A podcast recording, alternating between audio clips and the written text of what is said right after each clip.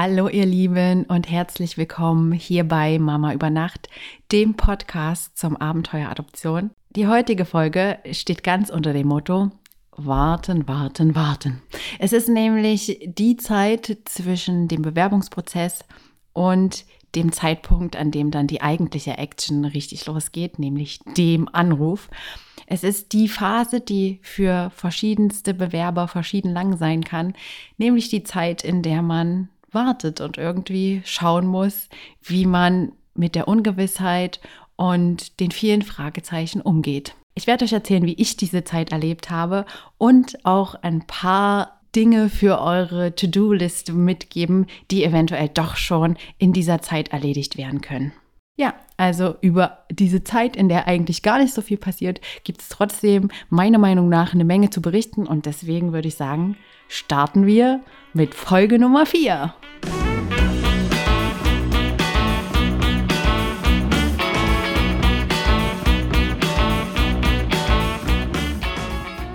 Falls ihr meine Stimme mit ein klein bisschen mehr Hall hört als äh, normalerweise, dann liegt es daran, dass ich diese Podcast-Folge direkt aus unserem Sommerurlaub aufnehme. Das Arbeitszimmer hier ist auf jeden Fall um einiges größer als das bei uns zu Hause. Die Decken sind höher und ich nehme auch an einem Stehpult auf. Also es fühlt sich auch schon so ein bisschen an, als hätte ich hier mein eigenes kleines Radiostudio. Und ich denke, das sind die besten Voraussetzungen dafür, dass ich euch jetzt mitnehmen kann, zu dem Zeitpunkt, an dem wir in der letzten Folge geendet sind, nämlich den Zeitpunkt, nachdem wir uns für die Idee einer Adoption geöffnet hatten und das Jugendamt kontaktiert und den kompletten Bewerbungsprozess hinter uns gebracht hatten. Dann beginnt sie nämlich eine ziemlich neblige Zeit des Wartens, von der man nicht weiß, wie lange sie dauert und was an deren Ende für ein Resultat auf einen wartet. Wir haben unseren Bewerbungsprozess im Herbst beendet und unsere Sachbearbeiterin meinte damals, dass es relativ realistisch sei, dass wir zu Weihnachten eventuell schon zu dritt wären. Natürlich hat sie da keine Garantie gegeben und während des Bewerbungsprozesses auch immer wieder betont, dass die Wartezeit einfach von so vielen Faktoren abhängig ist, dass man da überhaupt keine Prognose liefern kann. Und ganz wichtig, dass man natürlich auch überhaupt keinen Anspruch darauf hat, dass überhaupt jemals der Anruf kommt. Das klingt zwar hart, muss man sich als Bewerber aber auch immer wieder vor Augen führen, denn das ist einfach die Realität und die gesetzliche Grundlage. Und trotz dieses Wissens, wenn die Aussage fällt, zu Weihnachten seid ihr eventuell schon zu dritt, dann klammert man sich da natürlich auch so ein bisschen fest wie an so einem Strohhalm. Wir haben ja auch während der Seminare einige Paare kennenlernen dürfen, die bereits adoptiert hatten und auch von denen gehört, dass die Wartezeit mitunter wirklich relativ kurz sein kann. Und ich habe mich auch in der Wartezeit in einigen Facebook-Gruppen angemeldet und habe die Geschichten anderer Adoptiveltern und Bewerber verfolgt. Und auch dort war es manchmal so, dass äh, schon zum Abschlussgespräch ein Kindsvorschlag mit der Sachbearbeiterin ins Haus geflattert kam oder einfach ein paar Wochen später der Anruf kam. Ich habe natürlich auch von Paaren gelesen, die zwei, drei, vier oder fünf Jahre gewartet haben. Trotzdem hofft man natürlich für sich selber immer dran, dass es nicht so lange dauert und solche Aussagen, obwohl sie in den richtigen Kontext gesetzt wurden, befeuern dann natürlich diese Hoffnung nochmal extra.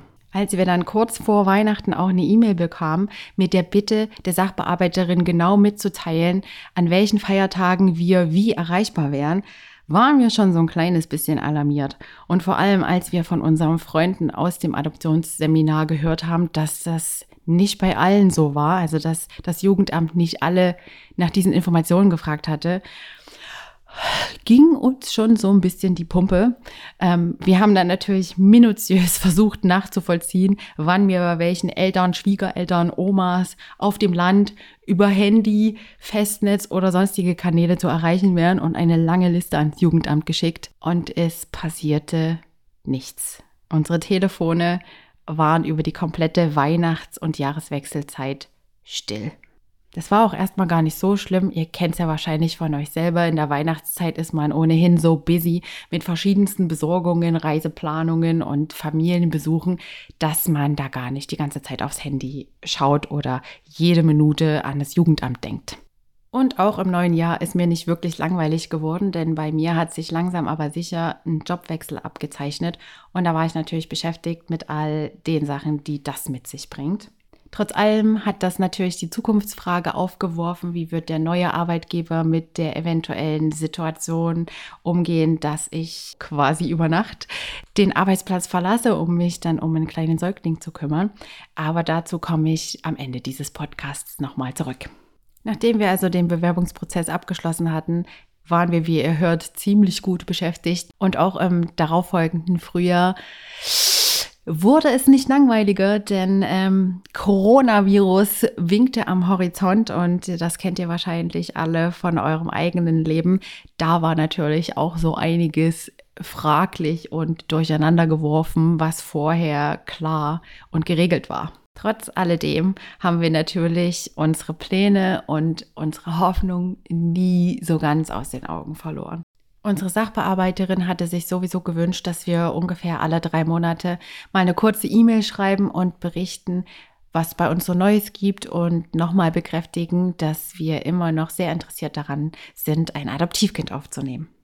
Wir hatten also ziemlich regelmäßig Kontakt zum Jugendamt und das Thema Kinder und Kinderwunsch ist ja sowieso, ich würde sagen, allseits präsent. Man hat Freunde, und Bekannte mit Kindern und ähm, diejenigen unter euch, die auch schon lange, lange auf ein Kind warten, werden das kennen, dass es einfach in Wellen, würde ich sagen, das Thema an die Oberfläche geschwemmt wird. Und das war bei mir natürlich nicht anders.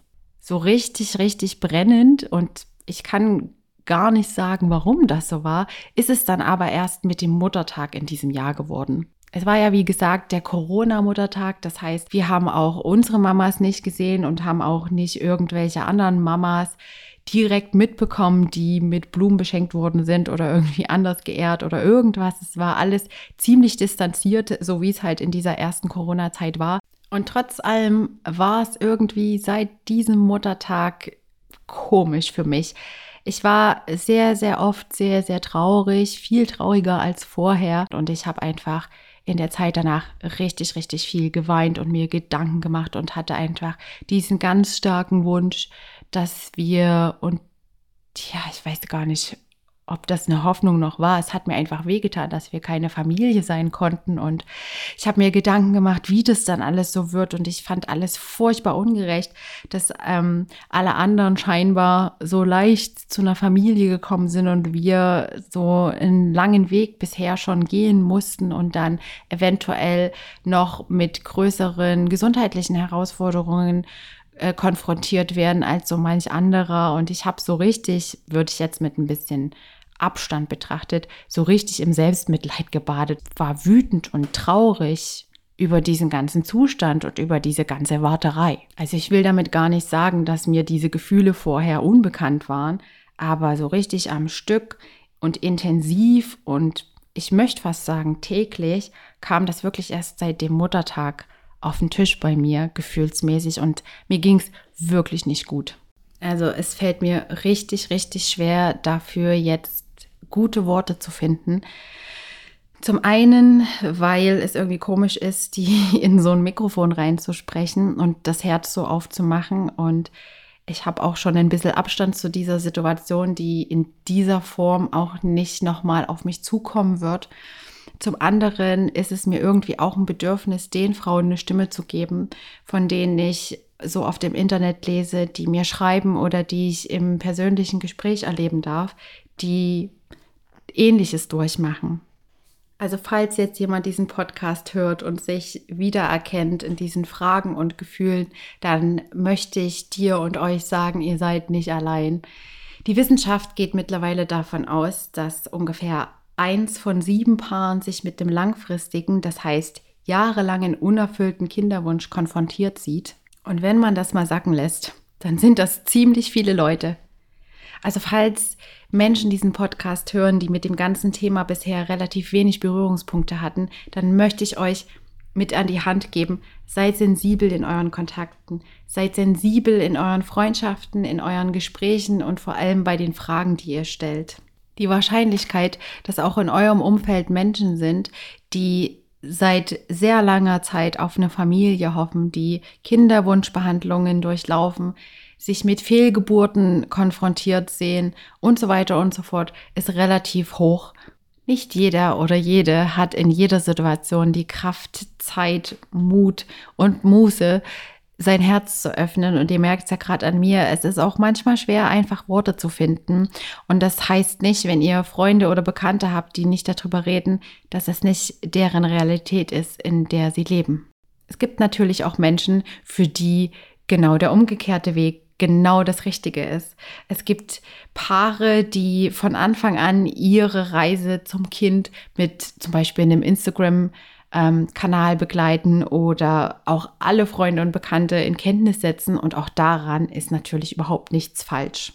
Für mich persönlich war es nur ein ganz, ganz kleiner Kreis, dem ich Einblick gewährt habe darin, wie es mir zu der Zeit wirklich ging, also wie traurig ich wirklich war und wie verletzt. Und ähm, das ist aber auch generell bei mir so. Also ich hänge das nicht an die große Glocke, sondern ich habe dann na nicht mal eine Handvoll Leute, die Zugang zu dem bekommen, wie es ganz tief in mir drin aussieht. Und so habe ich das eben auch in diesem Fall gehandhabt. Als Paar haben wir entschieden, dass wir situationsabhängig entscheiden, wem wir davon erzählen, dass wir planen, ein Kind zu adoptieren. Also wenn es an dem Tag irgendwie wir uns danach gefühlt haben, dann haben wir da auch kein Geheimnis draus gemacht, auch bei entfernteren Bekannten, wenn das Gespräch eben auf das Thema kam, da habe ich dann noch mal ein bisschen eine Trennung vorgenommen zwischen dem, wie es mir emotional damit ging und eben der komplett anderen Thematik, hey, wir haben uns dafür entschieden, ein Kind zu adoptieren. Relativ zeitnah haben wir natürlich auch unsere Familien über unsere Pläne in Kenntnis gesetzt. Das heißt, die Eltern und die Geschwister. Da war, wie Gott sei Dank nicht anders zu erwarten, die Reaktion komplett positiv. Alle haben sich auf das neue Familienmitglied, das potenzielle neue Familienmitglied total gefreut, waren natürlich neugierig, haben Sachen zum Ablauf gefragt, aber es war alles positiv und ähm, überhaupt gar kein Problem oder irgendwelche Zweifel oder oder komischen Seitenblicke. Und ja, das haben wir nicht anders erwartet, aber waren natürlich dann auch froh, als es so gekommen ist. Alle, die wir ins Boot geholt hatten, waren natürlich zusammen mit uns mega gespannt darauf, wann das Telefon klingelt und wann der Anruf vom Jugendamt kommen würde. Für mich ganz persönlich war, wie gesagt, seit dem Muttertag irgendwie alles ganz anders und es hört sich wahrscheinlich super poetisch an, aber ich kann es nicht anders beschreiben, als dass ich im Rückblick sagen kann, das waren meine Wehen. Das waren die Wochen, in denen ich gekämpft habe, gerungen habe, geweint habe, geschwitzt habe und eine wahnsinnige Anstrengung emotional verbringen musste. Eine Entscheidung, die ich in diesen Wochen getroffen habe, war, ich darf das. Ich darf traurig sein. Ich darf Accounts auf Instagram blocken, die Babybäuche zeigen und ihre Schwangerschaft zelebrieren. Ich darf Babyshowers absagen von Freundinnen und das habe ich wirklich auch gemacht. Obwohl ich mich natürlich für all diese Leute freue und es denen von Herzen gönne, aber mir persönlich hat es in dieser Situation nicht gut getan und ich habe mir erlaubt zu sagen, nein, ich möchte das jetzt nicht sehen, ich möchte damit jetzt nicht so direkt konfrontiert sein die Situation ist so, wie sie ist und die Gefühle sind da und sie wollen gefühlt sein und sie müssen gefühlt sein und ich muss und möchte jetzt auf mich aufpassen und das darf jetzt einfach alles so sein. Glücklicherweise gab es neben dieser emotionalen Erlaubnis, die ich an mich selber erteilt habe, auch noch ein paar praktische Sachen, die ich in der Zwischenzeit erledigen konnte. Dabei habe ich mich an die Empfehlungen von unserem Jugendamt gehalten und kann ihr im Rückblick jetzt berichten, dass wir damit ziemlich gut gefahren sind. Die Zeit des Wartens ist natürlich auch deswegen sehr belastend, weil man eigentlich nichts tun kann. Man sitzt da und man wartet und mein lebt sein Leben aber ständig mit der Frage im Hinterkopf, kann ich jetzt in diesen Urlaub fahren oder kommt eventuell genau in der Zeitspanne der Anruf? Und wenn ja, was machen wir dann? Kann ich jetzt diesen neuen Job anfangen oder sollte ich vielleicht noch eine Zeit lang bei meinem alten Arbeitgeber durchhalten, weil vielleicht morgen der Anruf kommt und dann alles ganz anders wird, als ich es jetzt vielleicht plane. Während der Wartezeit muss man also damit klarkommen, dass das Leben von heute auf morgen auf den Kopf gestellt werden könnte aber man weiß eben nicht wann. Wir haben uns dafür entschieden, auf jeden Fall nochmal jede Party und jede Ausgehgelegenheit wahrzunehmen und das Leben als Nicht-Eltern nochmal auszukosten, weil wir wussten, das wird dann höchstwahrscheinlich für eine längere Zeit erstmal nicht mehr so laufen. Ein super netter Nebeneffekt dabei war, dass wir, als es dann in den ersten Corona-Lockdown ging, nicht das Gefühl hatten, wir hätten in den Wochen und Monaten vorher irgendwelche Gelegenheiten ausgelassen, nochmal Leute zu treffen oder tolle Unternehmungen zu machen. Man muss natürlich ehrlicherweise sagen, dass das jetzt nicht zu den Dingen gehört hat, die uns das Jugendamt in erster Linie empfohlen hat, noch unbedingt vor dem Anruf zu erledigen. Die Liste vom Jugendamt war durchaus etwas praktischer orientiert. Eine der Fragen, die wir relativ zeitig im Bewerbungsprozess gestellt haben und die sich irgendwie auch logischerweise als erstes anbietet, war die nach dem Kinderzimmer. Wir haben gefragt, inwieweit wir jetzt schon Räumlichkeiten vorbereiten sollten oder eine Babyausstattung. Unsere Sachbearbeiterin hat aber eindeutig davon abgeraten, dass wir jetzt unser Arbeitszimmer schon komplett ausräumen und da ein Babybett reinstellen, die Wand streichen, eine Wickelkommode und alles Mögliche an Babyausstattung zusammensuchen. Ziemlich nachvollziehbar fand ich die Begründung, dass eigentlich nichts schlimmer ist, als jahrelang an einem eingerichteten Kinderzimmer vorbeizugehen und immer noch zu warten. Und so haben wir unser Arbeitszimmer zwar ein bisschen ausgeräumt und überschüssige Sachen auf den Sperrmüll gebracht und ein paar Dinge verschenkt oder verkauft, aber an sich blieb es ein Arbeitszimmer. Was die Babygrundausstattung betrifft, sind wir auch sehr rudimentär geblieben. Glücklicherweise hatten wir liebe Freunde, die uns ihren Maxi Cosi geliehen haben. Den haben wir dann bei uns in den Keller gestellt, sodass wir nicht jeden Tag daran vorbeilaufen müssen, aber wussten, er ist auf jeden Fall in greifbarer Nähe. Denn das ist eins der essentiellen Dinge, wenn man ein Baby aus dem Krankenhaus holt, die man auf jeden Fall braucht. Und auch ein paar Strampler, Socken, Mützchen, eine ganz minimale Babyausstattung haben wir von unseren lieben Freunden bekommen. Außerdem habe ich meine Mami-Bubble bemüht, also die Freundinnen, die schon Mütter waren, und habe sie wiederum gebeten, ihre Mami-Freunde mal nach einer geeigneten Pränahrung zu fragen. Das war keine Empfehlung von unserem Jugendamt, das wollte ich einfach für mich selber so, weil ich habe mir die Situation vorgestellt, wir fahren ins Krankenhaus und machen einen Zwischenstopp an irgendeiner Drogerie, um dann Schnuller zu kaufen und Fläschchen und vielleicht noch einen Strampler oder was auch immer noch benötigt wird. Und ich wollte in diesem Moment dann mich einfach nicht mit irgendwelchen Stiftung Warentest-Tabellen auseinandersetzen oder ellenlangen Fachartikeln, sondern wollte da schon eine kurze Idee in meinem Handy in der Notiz-App notiert haben, zu welcher Milch ich greifen kann.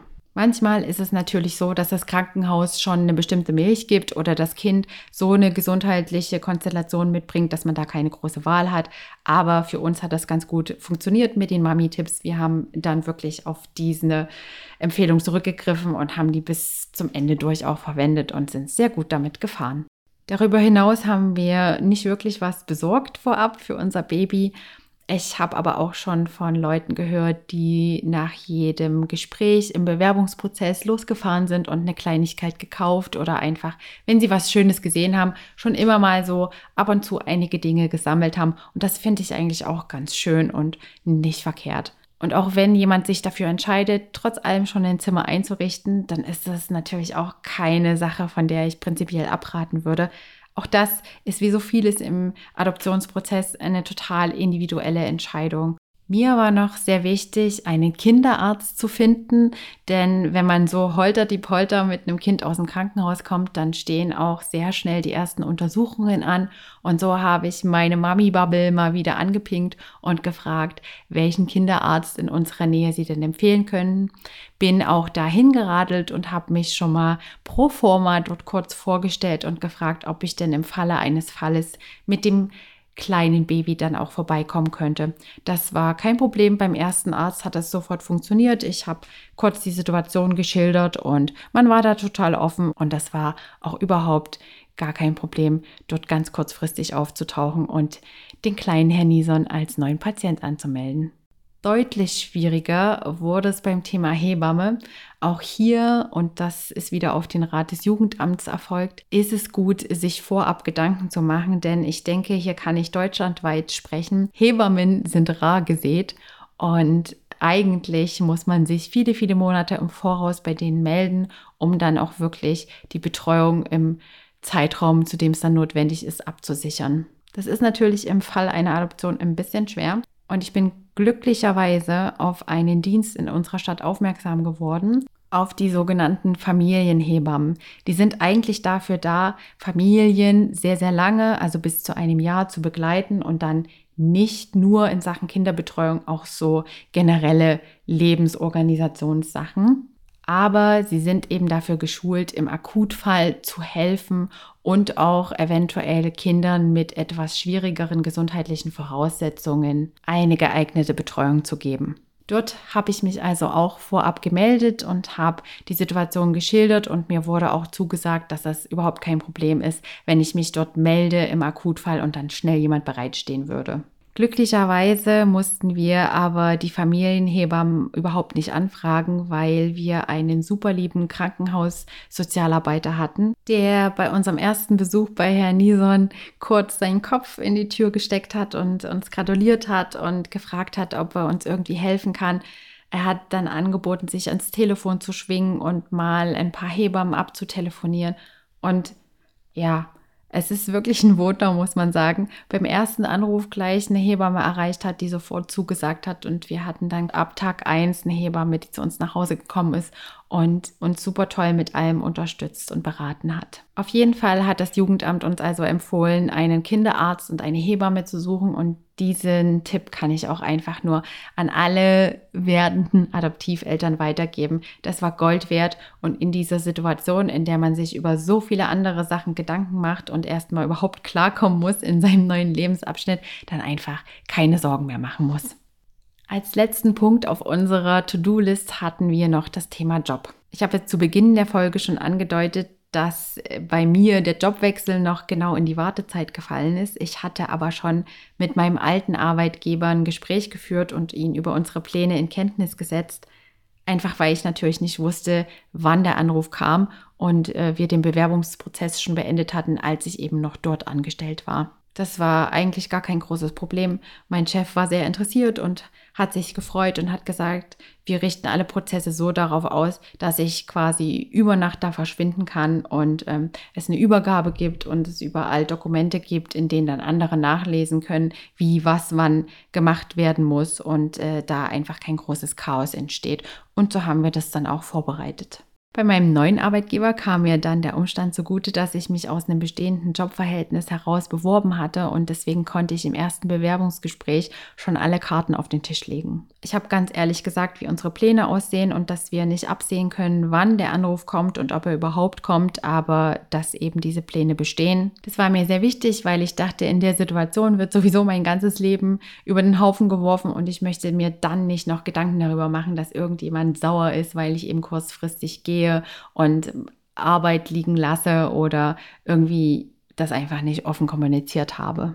Es war ein sehr glücklicher Umstand, dass ich quasi nichts zu verlieren hatte und das dann auch direkt so sagen konnte.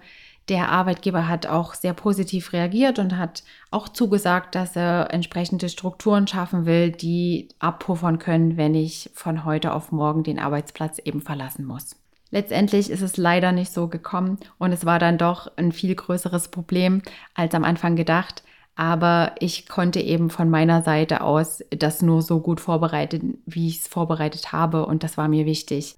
Auch der Papa über Nacht hat seinen Arbeitgeber informiert und ist dort auch auf offene Arme gestoßen und hat absolute Unterstützung zugesagt bekommen. Und er hat von heute auf morgen Elternzeit gewährt bekommen und bis jetzt auch nichts anderes als großartige Unterstützung erfahren. Rein rechtlich steht Eltern, die ein Kind in Adoptionspflege aufnehmen, ganz regulär Elternzeit zu, wie auch bei jedem leiblich geborenen Kind. Und theoretisch kann man auch von heute auf morgen in Elternzeit gehen. Ich persönlich würde immer empfehlen, wenn es die Situation denn hergibt, das vorher abzuklären, einfach um Differenzen zu vermeiden. Aber wie sich eben auch in meinem Fall zeigt, heißt das nicht immer, dass es dann am Ende auch wirklich so läuft. Obwohl die Wartezeit auf ein Adoptivkind sich ziehen kann wie ein Kaugummi und man wahrscheinlich auch durch einige emotionale Täler durch muss, gibt es eben doch ein paar Sachen, die man vorab schon planen und organisieren und besprechen kann und die einem in erster Linie dabei helfen, sich nicht ganz so hilflos und tatenlos zu fühlen, wie man es sonst eigentlich tut, wenn man wartet und nichts unter Kontrolle hat an dieser ganzen Situation. Wie immer, mindestens einmal pro Folge sei auch an dieser Stelle gesagt, das sind meine individuellen Erfahrungen und Tipps, die ich gerne an euch weitergebe. Es kann aber für euch und eure Situation natürlich ganz anders aussehen. Nachdem ich also die emotionalen Herausforderungen der Warterei irgendwie überlebt hatte, mich um eine Hebamme, einen Kinderarzt, eine Mini-Baby-Grundausstattung und auch irgendwie eine Absprache mit meinem Arbeitgeber gekümmert hatte, war eigentlich alles bereit. Und ja, wie ihr schon gehört habt, hat es dann ab dem Muttertag und der anstrengenden Zeit auch gar nicht mehr so lange gewartet, bis das Telefon geklingelt hat. Aber davon erzähle ich euch gern beim nächsten Mal. Vielen lieben Dank fürs Zuhören bis zum Ende dieser Folge. Ich freue mich, wenn ihr auch das nächste Mal wieder einschaltet. Und bis dahin, habt eine gute Zeit. Eure Mama über Nacht.